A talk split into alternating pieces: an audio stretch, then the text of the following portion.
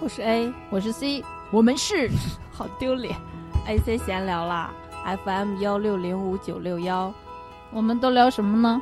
聊些有的没的，有书、电影、电视剧、音乐，还有其他一切有趣的事情。我们暂居美国，全球视角为您带来新鲜观点。C 已经疯了，就在。这儿。大家好，我是 A，我是 C，好久不见啊，又见面了。今天我们要录的是一个 关于一个天后，对，是一个亚洲超级天后的故事。呃。这是编辑给他起的名字，叫高木直子，全世界最暖心的治愈绘本天后。对，就是今天我们要讲的是一个绘本作家，他叫高木直子，然后是一个日本人。嗯，C 特别喜欢他，让 C 来介绍一下这位超人气小天后。他不是小天后，他是大天后。呃，这位天后已经芳龄四十多了。嗯，我遇见他还是十几年前的事情。那个时候我在自己住，然后我就去书店的时候，偶然看见一本书叫《一个人住的第五年》，我就想说，这种见不得人的事情为什么要拿出来说？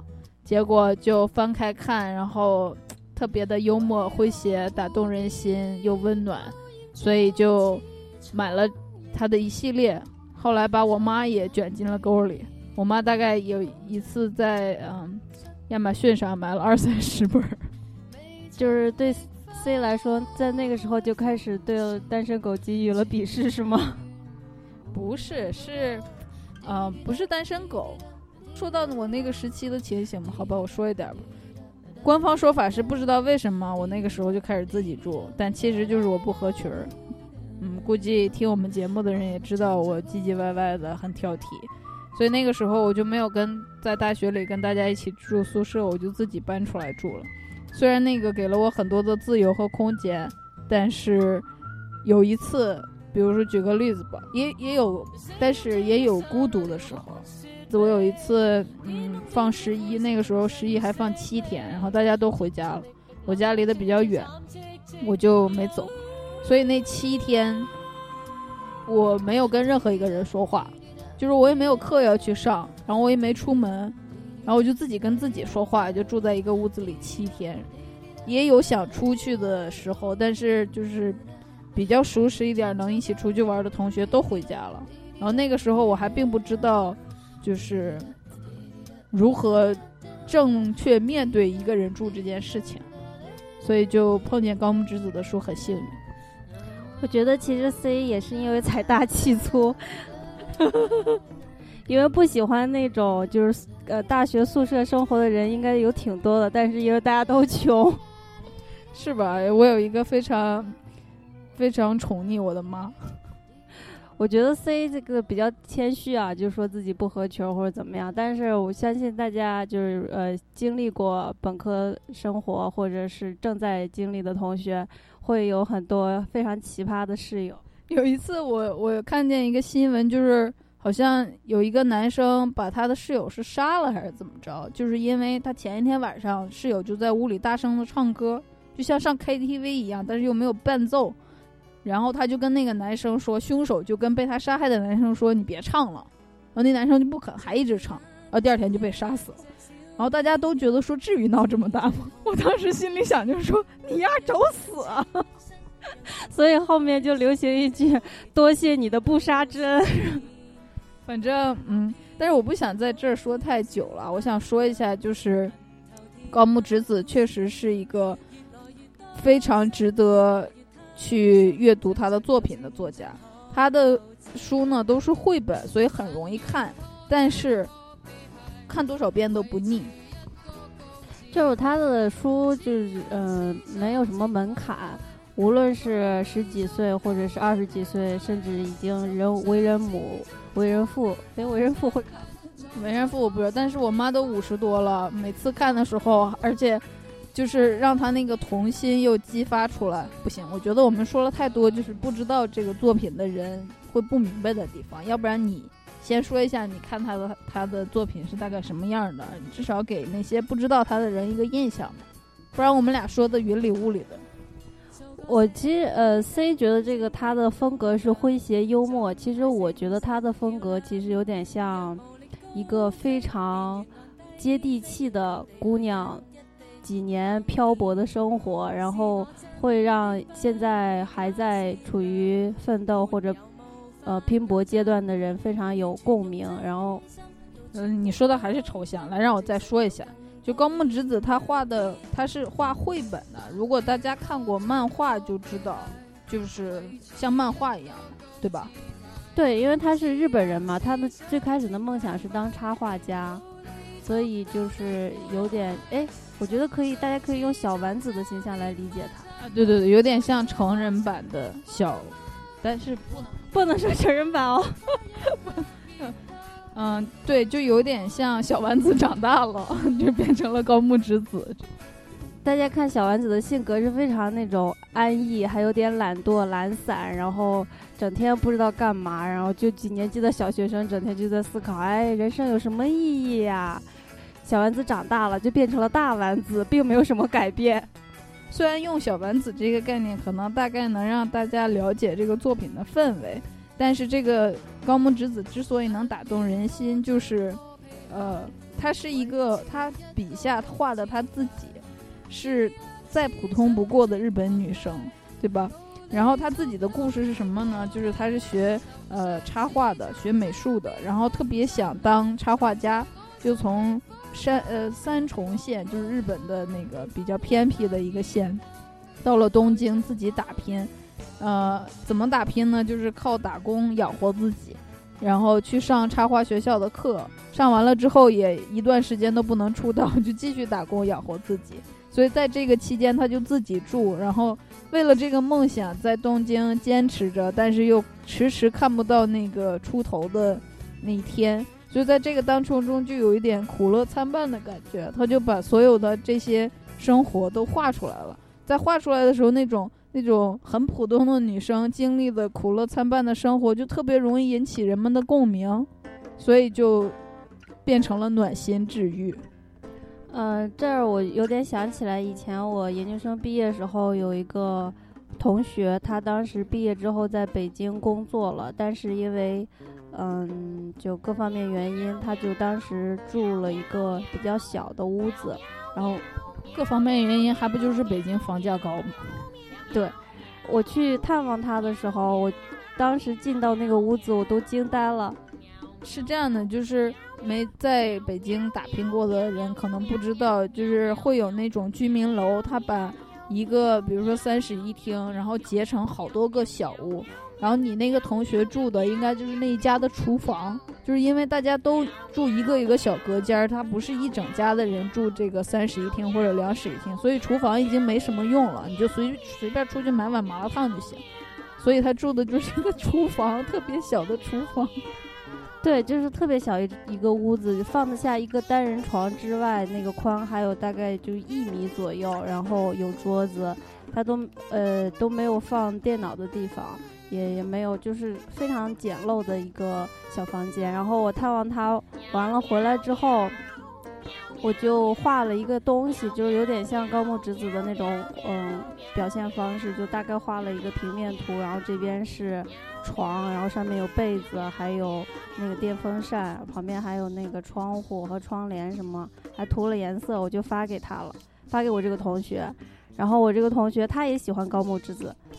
你看，其实虽然那个 A 看起来很冷淡，但偶尔还会做这些很 sweet 的事情。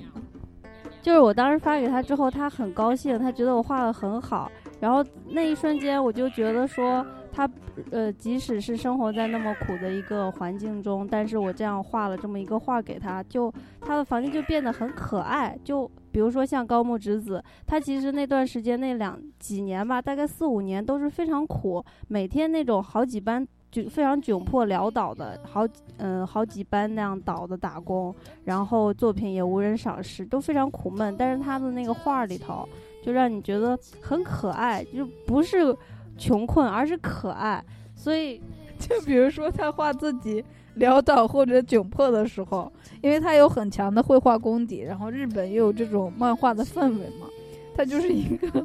很衰的一个眼睛，然后头发上上面织出好几只那个乱七八糟的那个卷发，然后你就觉得你你能体会到他的那种窘迫，但你不知道为什么就会心酸又又会心的笑了。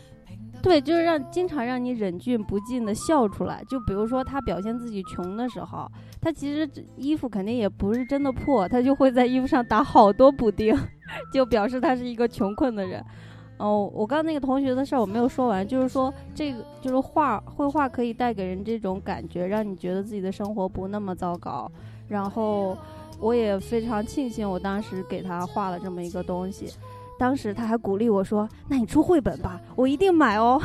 ”他这个同学我也认识，他就是一个，但我没没跟他说过话。但我从 A 的口中得知，他是一个非常朴实的，其实跟高木直子有点像，就是家里是一般农村的，然后来呃北京上学，家里头甚至都不是特别重视他这个存在。他是家里头受教育程度最高的人了，结果就是一。但是就是最没地位的，对我有时候特别好奇啊，就是明明他是那个懂最就知识最多，然后能力也最强的人，结果家里的爸爸妈妈、弟弟妹妹、什么哥哥姐姐什么，呃，没有那么多了，反正就是兄弟姐妹谁都有那个资格和地位来教训他，我就很好奇。然后就这么一个呃很朴实的女生，她可能。应该也受着这些教训的困扰，但是就自己默默的在这个大城市坚持下来了。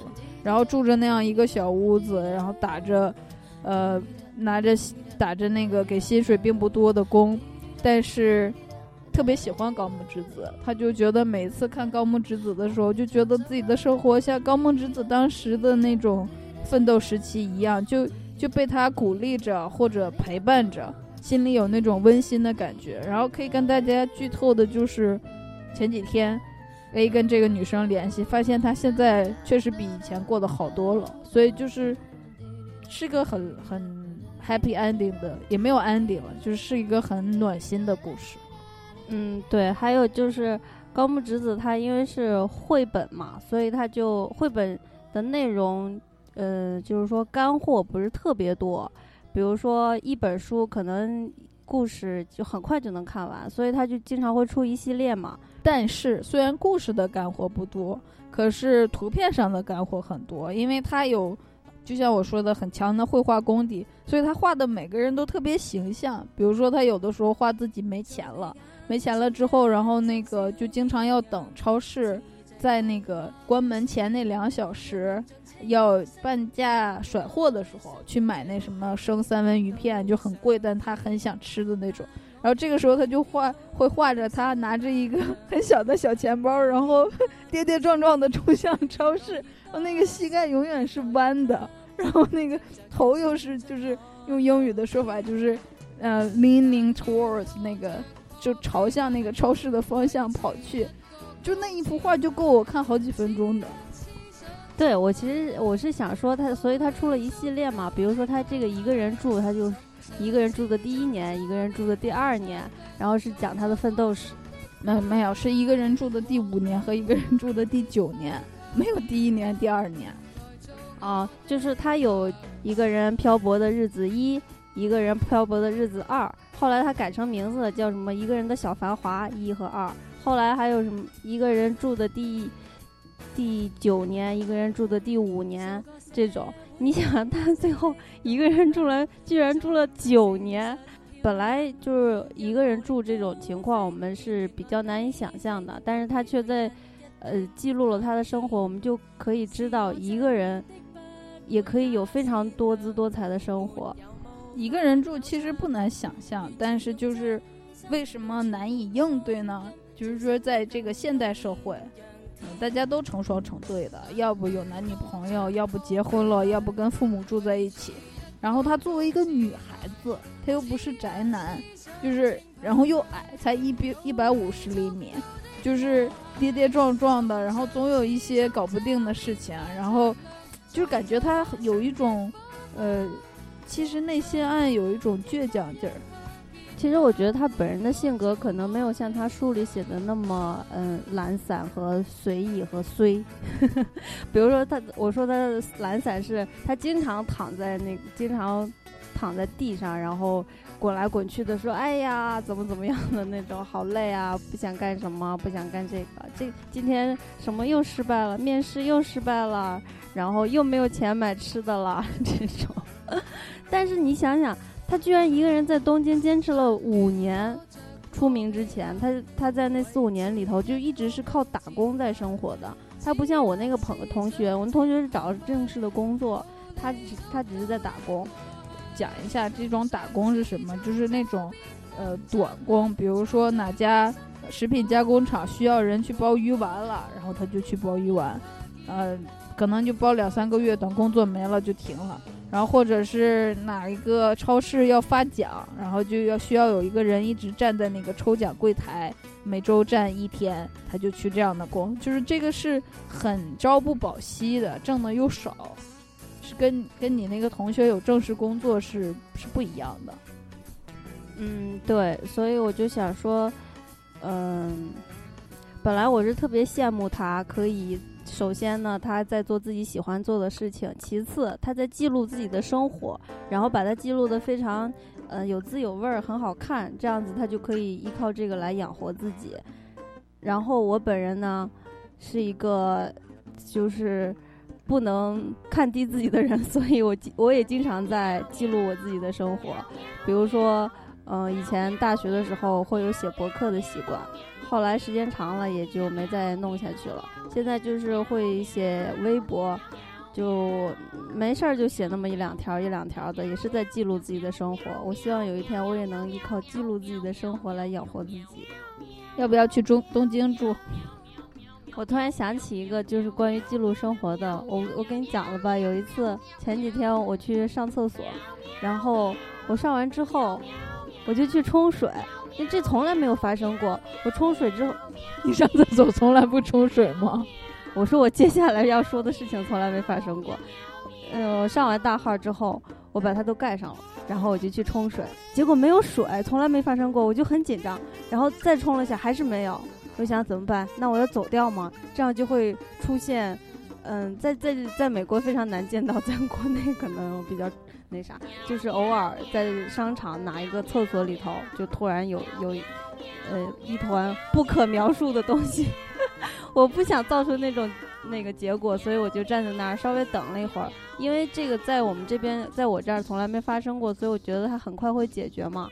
然后我就听见那个水管里咕噜咕噜的声音，然后后来听了一会儿，我就去试了一下。它那个水确实，我在隔壁的那个坑里试了一下，那个水确实出来了。但是每次那个水一出来，它会爆炸的“桶”，这样发出“桶”这样的声音，然后我就特别害怕它把我的屎炸出来。但没办法，我就去冲了，因为我又怕是那个工程师在试水，他很快又没了，所以我就赶紧去冲了。幸亏他虽然只发出爆炸的声音，但他没有把屎溅出来。然后我刚把屎冲完，然后就有工程师来敲门。然后他就进来了，然后跟我说他要修水管，然后我就非常淡定的走出去了，我的水刚好也被冲掉了，就觉得非常有意思。你是想说描绘了生活中的惊惊险一刻吗？对呀，我当时就想说，万一我还没冲掉，然后工程师进来了，我怎么办？我也不能否认那个不是我弄的事。那这个跟高木之子有什么关系？就是记录生活嘛，这个事情我也记下来了，我就觉得非常有意思。对，嗯，由由这个事情，我突然又想到，就是以前，哦，对，那个我冲水的时候，那水不是会咚的一声炸炸一下嘛？我特别怕它把屎炸出来，然后就想那屎会不会喷在门上？然后我就想起来以前在国内，你上厕所，你这经常会看到门上有屎，就是喷的那种 小小屎点儿。然后我就思考那种情况到底是怎么发生的？你是？屁屁股对着他，可是那不应该喷在站在马桶前的人身上，而不是喷在门上吗？如果喷在门上，那人在哪里？所以我不能接受这，我不能理解他那个门上的屎是怎么造成？难道是他对着门，然后扑的一下？我觉得这是个谜，除非我们在厕所里安监控录像。我觉得这可能是我人生中几大未解之谜之一吧。嗯，好了，我这个讲完了。我想到一个可能，就是在擦的时候，那个屎是稀的，然后把把擦完的纸拿回来的时候太快了，就纸上的就甩在了门上。可是，我觉得那门上，哎，好吧，好吧，我我觉得不可能，哪有那么多甩出来？它其实像是喷溅的，它就有点像那种花洒，对着门喷了一下。那有可能，我觉得是有些人就喜欢蹲在厕所上上大号，然后他蹲的时候呢，他又不是对着门，他是背冲着门，因为这样如果有人打开门，就不知就看不到脸，对吧？哎，这有可能，他是因为是背对着门，所以他在嗯下的 下的时候就喷出来。我们为什么要在节目里讨论这个？是最近推理片看太多了吗？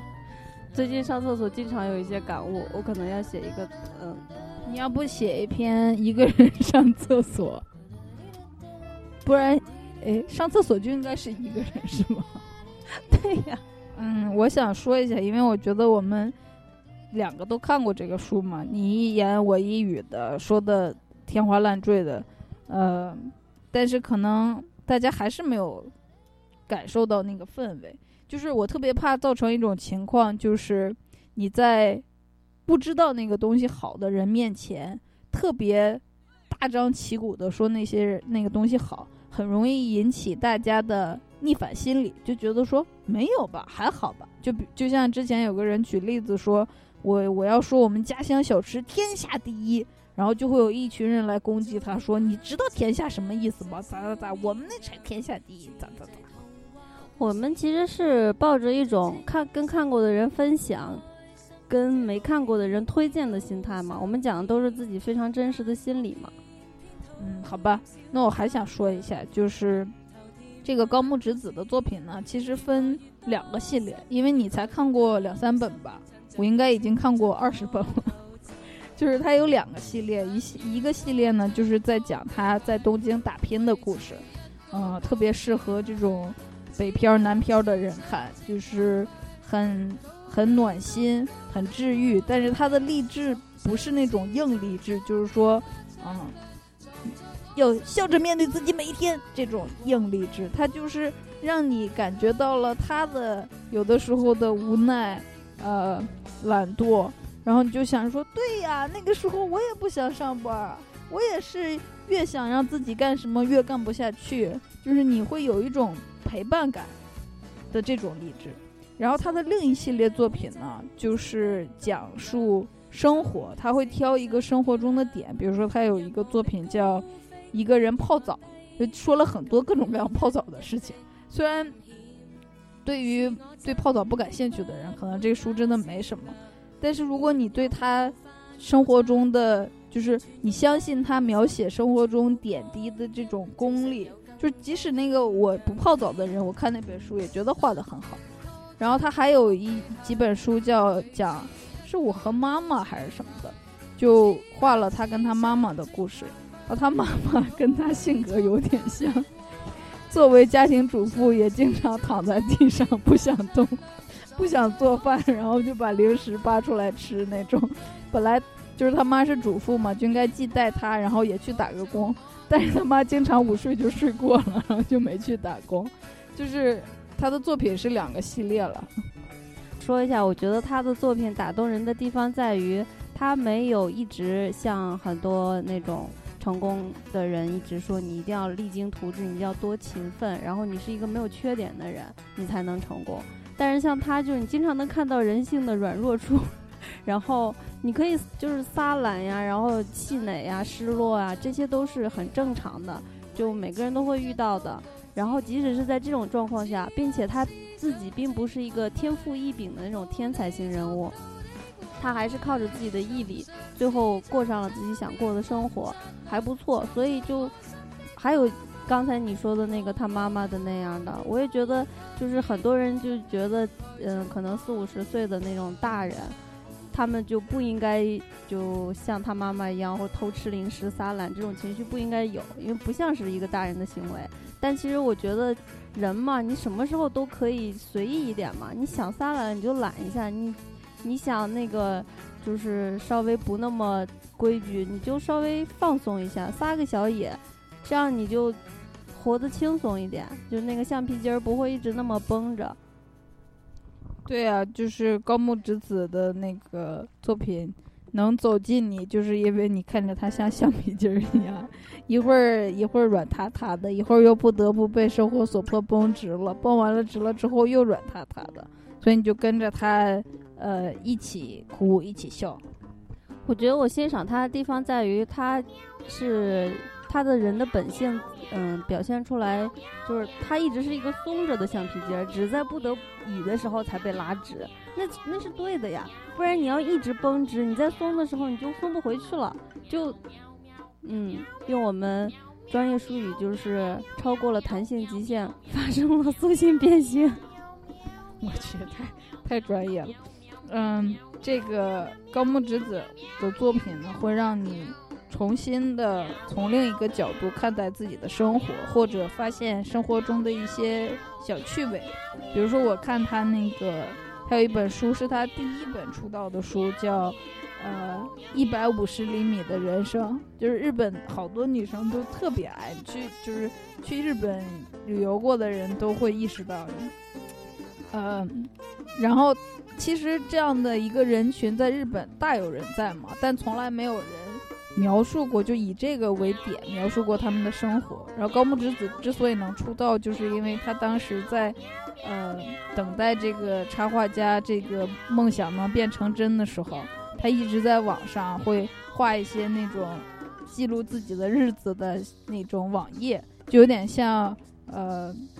现在台湾那个关掉的网站叫什么来着？就像有一些人会在自己博客上发的那种自己的作品，他就画了自己。有一次画自己，呃，因为特别矮，晾衣服都够不上去，然后就被那种随便到处看看的编辑看到了，就联系他说要不要出一本书呢？这就是他第一本出道的书。然后因为这种把这种很窘迫的事情。当做一个点写出来，其实特别能勾起处在那一个群体当中人们的那种共情，所以这书卖的特别好。然后我看的时候，它就里面有一些那个小细节，就是他在地铁上的时候，他就是说总能不小心闻到别人的腋下，因为他特别矮嘛。我就觉得说，你看，就是这种很不舒服的感觉，如果我们都经历了，就会想赶紧忘掉它。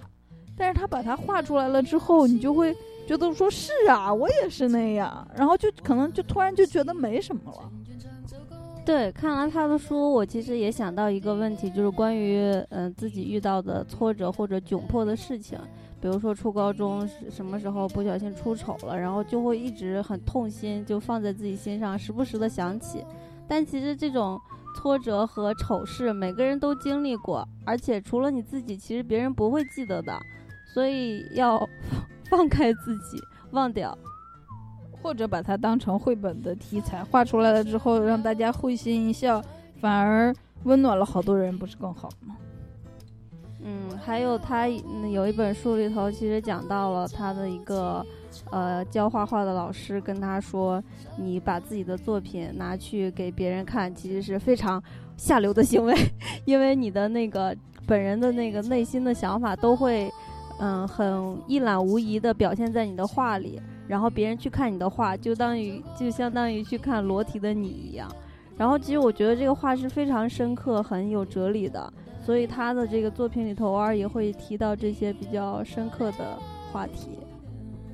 嗯，就是说，并不是因为它是绘本，嗯，或者在记录一些生活中的小事，它就没有任何深刻的道理。其实生活的道理本来就是孕育在每天的这种点滴当中嘛。我刚才没说完的，就是它会让你从这种，呃，另一个方面审视自己的生活。嗯，说的有点高大上了，但是其实就是你你看完了之后，就像有人给你心里做了按摩一样。比如说他那个写老妈的，我看到了，就就是三十分老妈。就有些人的妈妈是一百分嘛，所以他的妈妈就是三十分。但是你看着这个三十分妈妈，然后呃把那些东西搞砸了，或者呃跌跌撞撞的把他和他妹妹拉扯大了，你就会想起和你自己父母的一些事情，你就发现哦，原来爸爸妈妈那个时候没做好，是因为他们也有他们那个。处理不好的事情，也有他们糟糕的地方，就像你现在有糟糕的地方一样。然后你去要求他们是完美的，这就是一个对他们来说也是过分的事情。然后这样的话，你好像突然很多事情就想开了，就不会想说，哎，你说我妈咋那样呢？嗯，就比如说那个前一阵儿我呃打网球的时候，我那个左手的大拇指指甲太长，然后挥过来的时候，不小心就把那个指甲给弄劈了，就流了一点血，很快就好了。但是当时让我就感觉我已经是一个这么大的人了，居然还会受伤，就觉得特别蠢。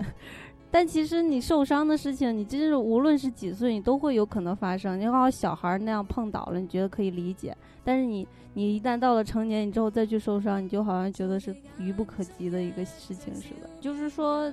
就算你长大了，你也会因为不小心而受伤。然后，你你本来以为你是一个成熟的、理智的人，你就不会犯这种毛病，但是它就是会发生的。所以你就是要知道这一点吗。我想你想说的意思就是说，不要觉得变成大人一定代表着什么样一个事情。你偶尔也可以躺在地上打滚，抠着肚脐眼儿，然后就说不要嘛，不要嘛。但是在那之后，你还是要去呃迎接你的生活，去做你应该做的事情。但是你是可以偶尔不做大人的，就像高木直子经常干的那样。有一些姑娘呢，大部分是姑娘吧，我主要是对姑娘说的。有一些姑娘可能会自己住。这可能并不是很情愿的结果，比如说，就大家就会叫自己单身狗啊，仿仿佛是一个很，呃，低贱的这么一个事情，很不得已。但高木直子也有很多作品都都是以一个人为名字的，但他并没有太多的这种自怨自艾的情感，他一个人住，一个人去做什么事情。更多的是他自己的选择，比如说他从三重县来到东京打拼，他本来就没什么钱，就不太可能和把把钱花在谈恋爱上。然后，并且他虽然自己老说懒呀或者不上进啊什么的，但他一直坚持着这个梦想，所以他应该是也是一个很有目的的人。所以他并没有就是，呃。最后变到跟人同居，或者或者说找个男人嫁了，岂不是很轻松吗？这样的结局，所以他一直一个人住着。他一个人住着的时候，干了很多事情，比如说他就写一个人泡澡，一个人去旅行，嗯，还有一个人干嘛？一个人的小繁华啥的，就是算是给大家打开一个视野吧。一个人可以干很多事情，不要觉得自己是单身狗，然后就就不能怎样。他有有时候就会写自己去那个店里吃饭，在日本呢，因为日本的那个社会情况比中国更严重，他们就是单身女子如果去店里自己吃饭，或者是某些特定的店，是非常天理不容的事情。就那个单身女子，要不就是妓女，要不就是脑子出问题了，或者就是流落街头的人，所以她很难。她特别喜欢吃哪一家的牛肉饭。但是每次自己去吃的时候，都呃一副很想死的样子，但是他还是去，但是因为馋不忍不住是个吃货，所以还是要吃。对，但是就是说这个事情并没有呃，并没有击倒他，只是给他带来了不方便而已。而在这这即使是在这样一个社会氛围下，他也自己去旅行了，然后回来画了这本书，然后。感觉旅行中有很多，呃，小小欢喜、小感动，嗯，他都记录下来了。所以我就想说，生活的内容并不是由生活的形式所定义的，反倒是你的生活的内容才可以定义你的生活，甚至定义你这个人。我希望不要再被单身狗或者是，呃。一个人住这种词所束缚了。觉得我们这这几集一直在为单身的人平反。上集讲马特·达蒙身为一个个人的生存权这种崇高的价值什么的个人价值，然后这一集又讲高木之子他自己一个人也做了很多的事情，然后也不会就是嗯苦恼为什么自己只是一个人这种。我觉得我们说的差不多了，因为除了大家真正的再去看这个书。呃，去看他画的每一每一个非常形象的小画，我觉得我已经达到我描绘的极限了。嗯，我要说的也差不多了。那要不你再说一点你喜欢高木之子的地方？五句话。哦，还有一个点就是，他虽然在前前面几年拼搏的时候很惨嘛，很潦倒，然后没什么机会。但是偶尔他有那么一两个机会，比如说有人邀请他去做一个免费的个人作品展，然后他就在很快的两个月的时间画出来很多的作品，还非常成系统。就是说你 他自己画的，他在赶画的那会儿就是说什么来着？呃。那个拿出必杀技，三张一起画，然后就上面那个自己的头发上也沾着颜料，然后那个头发也支支着，然后面面目很狰狞那种，特别可爱。对，我就想说他偶尔有这种机会，虽然他自己可能觉得自己不是多么优秀，但是他在这种机会的情况下，也能画出来很好的作品，然后也会有人买。就这一点我也是印象很深刻，就他还是有货的。对他不是真的 loser，不要觉得看了这本书之后，所以可以可以随便的当 loser。还有他特别好玩的事情是他为什么会喜欢画画，从事插画这个想要从事插画的行业，只是因为他小时候成绩非常差，每一门都只有就是刚刚刚及格那种情况，只有美术。拿了 A 或者是九十一百的，小时候大家美术拿这么高不是很自然吗？但因为他那个数理化其他的太低了，他就暗自的想，我一定是美术方面有那个天赋。小时候打美术高分不容易的，我我小时候美术就都是高分，我画的画真的很好，现在拿出来也很好，就是有那种一点天赋都没有的吧。但是因为你数理化也好，所以你那个分数就不会。这里我就想说，哎，坑人啊！因为国内的教育就有一点是，就是只有你文化课成绩不行的时候，你可能才会考虑走艺术或者体育这条路。比如说我高中的时候特别喜欢打排球，但我长得有点矮，不是不是在正常人中的矮，就是在运动选手人当中的矮。就即使是这样，可能也不是没有我打的位置，可以打二传嘛。但当时我没有考虑继续走打排球这条路的原因，就是我成绩太好了。我就觉得我如果去，这个社会的普遍认知就是你是体脑子不好才会去做体育，或者脑子不好才会去做艺术。但其实这是一个非常错的想法。我现在很后悔我没有去学跟艺术相关的行业，可能我现在会屌爆了。嗯，你现在距离屌爆了的路上也不太远，你走再走一走啊。就是有一次我已经工作了，现在比比较进入比较成熟，像现在这个阶段的时候，我就看到就高考的时候的新闻，就说各地的状元都选了金融、会计，然后这类的专业，比如说去香港的莎莎大学读金融，去清华读金融。然后去北大读呃商业，就觉得其实那些人可恐怕跟当时的我一样，就是受自己成绩好这件事情困扰，就觉得说一定要呃对得起，要要上一个对得起好成绩的这个专业，或者是要你选择的那个专业将来能呃从事的工作也要日入斗金那种才。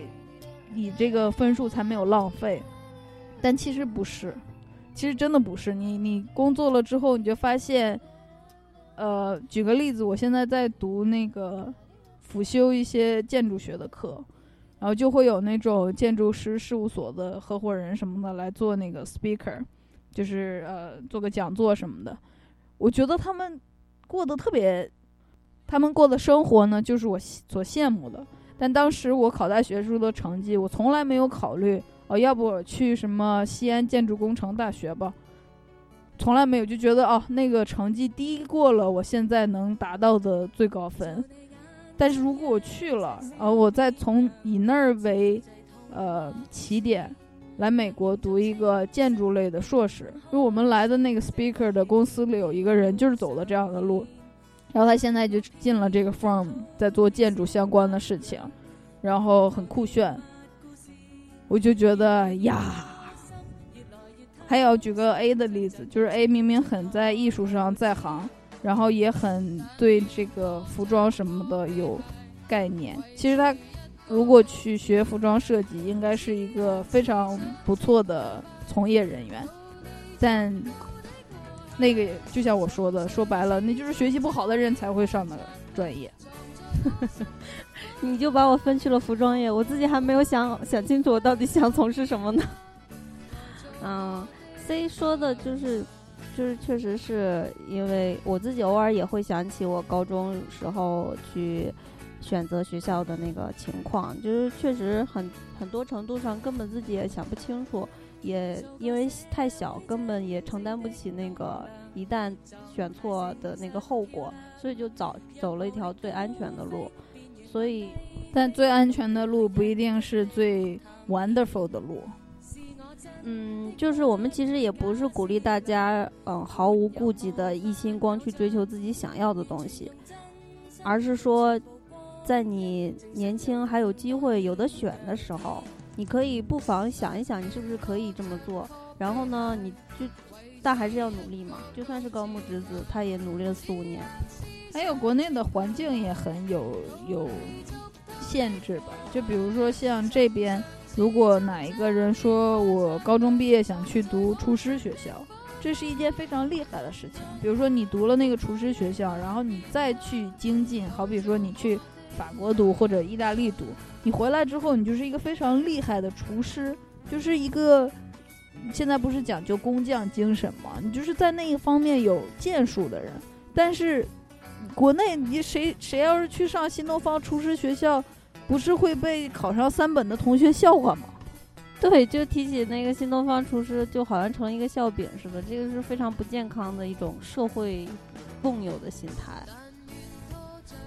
就现在，其实之前我跟一个呃这边的朋友聊天，就我就觉得，好多时候我们现在的社会还处于一种，大家还是更多的在考虑生存这件事儿，而不是生活，所以你才需要选一个保险的专业，无论金融危机来不来，你那个专业都能让你买得起房、买得起车、供得起孩子上幼儿园。而不是想说，作为我这样一个人，在几百亿年的这种宇宙长河里，我就来到这个地球上，可能不到一百年，我到底要做一些什么事情？我很快就没了。反而想的是，我我要怎么生存下去，或者是我要比隔壁的老王赚更多点钱，这样至少我比他能，呃，看起来好看一点。主要的想法还是停留在这个程度，就没有在追求自己真正想要的。然后当孩子小的时候，比如说初中、高中，也没再鼓励他们去思考自己想要什么。就像你之前写那个小，你不是说你小学时候写作文，然后问想干嘛，你就想吃蛋糕嘛？老师就非说这不够伟大，然后你一定要让你当想当女兵，就是想吃蛋糕怎么了？你可能就会。变成一个很厉害的糕点师，然后变成金三顺，然后调到高富帅啊！那后面这个神转折我没有预料到，就是说，呃，这个希望大家有一天能逃离出被生存这个事情，呃，所困住的这种想法，然后能去追求自己的生活，就像高木之子做的这样。我觉得就是。我们后面这几代人可能就会好一些，因为他们的父母就经济条件更好了嘛，也更开明，也会更鼓励他们。其实我并不是这么的乐观，我觉得至少要花五十到一百年，就像现在我们后面的这代人，就九零后或者零零后嘛。那我在工作的这个大学，每年都会来很多国际学生，国际学生里面可能六成七成都是中国来的学生，中国来的学生有八成九成去的都是商学院或者 engineering，engineering 比较少，因为呃可能要求比较严格一点，但你很少会在学 art design 或者是 agriculture 的学校找到中国人。对，一般去学那些的学生，家里应该也都比较有钱吧？这来这边的留学生不缺钱，他如果能一年花着三四十万人民币来读，就是我说的那些专业，并不花费上并不差那么多。我说的就是我们现在和我们下一代隔了十年还是这样的，所以需要更久。嗯。不知道会不会有一些年轻的孩子听了我们的想法，听了我们的说法，就希望会想要实现自己想要做的事情。但我就我们还是希望，就如果你要去那么做的话，一定要自己独立，能承担起那个后果，就不要靠家，过多的靠家里，因为到时候 以防万一，万一你真的是个没有天赋的人怎么办呢？哎，总会总会想到办法的，就好比你你去了美术学院，然后你呃画画上没什么天赋，但你可以卖画啊，你可以去拍卖行啊。所以生活其实有很多条道路的，但就像我说的，我们太在意生存这件事情了，所以经不起自己觉得自己经不起那些风险，但那些风险其实没有那么难的去承担。哦。还有就是 A 说的，尽量不要靠家里。我觉得那也取决于什么样的父母，就是有一些父母是以是支持型的，所以这样的孩子就比较幸运，你就利用好这个机会吧。有一些不是那么幸运的，那你确实要自己 figure out，自己弄清楚怎么样你才能呃可持续发展。就之前有一个台湾哪儿的故事，就是一个人花了两年，一个男生花了两年打那种很很脏很累的活儿，但是时薪特别高。然后他那两两年就攒够了足够的钱，自己就开了一家店。所以你要是有这样的想法，就不要自怨自艾说没钱，去打工去啊，搬砖头去啊，就能把钱挣出来，就都有方法的。你这话仿佛是对我说的，你画呀。嗯，大概就说这些吧。就我们对于高木直子是非常喜欢的一个态度，然后也看他的画，经经常会忍不住就乐出来。嗯，但是我我呢没有 C 那么就是对他作品那么痴迷。比如说他一个人泡澡和一个人旅行，一个人跑马拉松这种，我就没有那么爱看。我的痴迷程度就是，我如果有时间，我愿意临摹他的每一页作品，但是就是没时间嘛。嗯，还有我其实有一点担心，就是在我我们做节目，如果这个主题是我们的心头好，我们就会把就是观点说的特别绝对，然后一直在夸。我非常怕这个说法会引起某些人的逆反心理，就想说也没有那么好吧，然后就算了。如果是这样的话，那你那边就算了吧。那可不就算了吗？我都已经讲了，我对这几个作品不是那么喜欢，这也算一个比较客观的讲法了，对吧？嗯，好了，最后呢，我们要放一个那个以前 C 提过的一首歌，就是那个《My Little Airport》的《去动物园逛街才是正经事》。为什么放这个歌呢？因为这个题目听起来就非常符合高木直子的精神。以及小丸子的精神就是，嗯，去逛动物园逛街才是正经事，对吧？嗯，对，就偶尔给自己放个假嘛。嗯，好了，嗯，下次再见吧，拜拜，拜拜。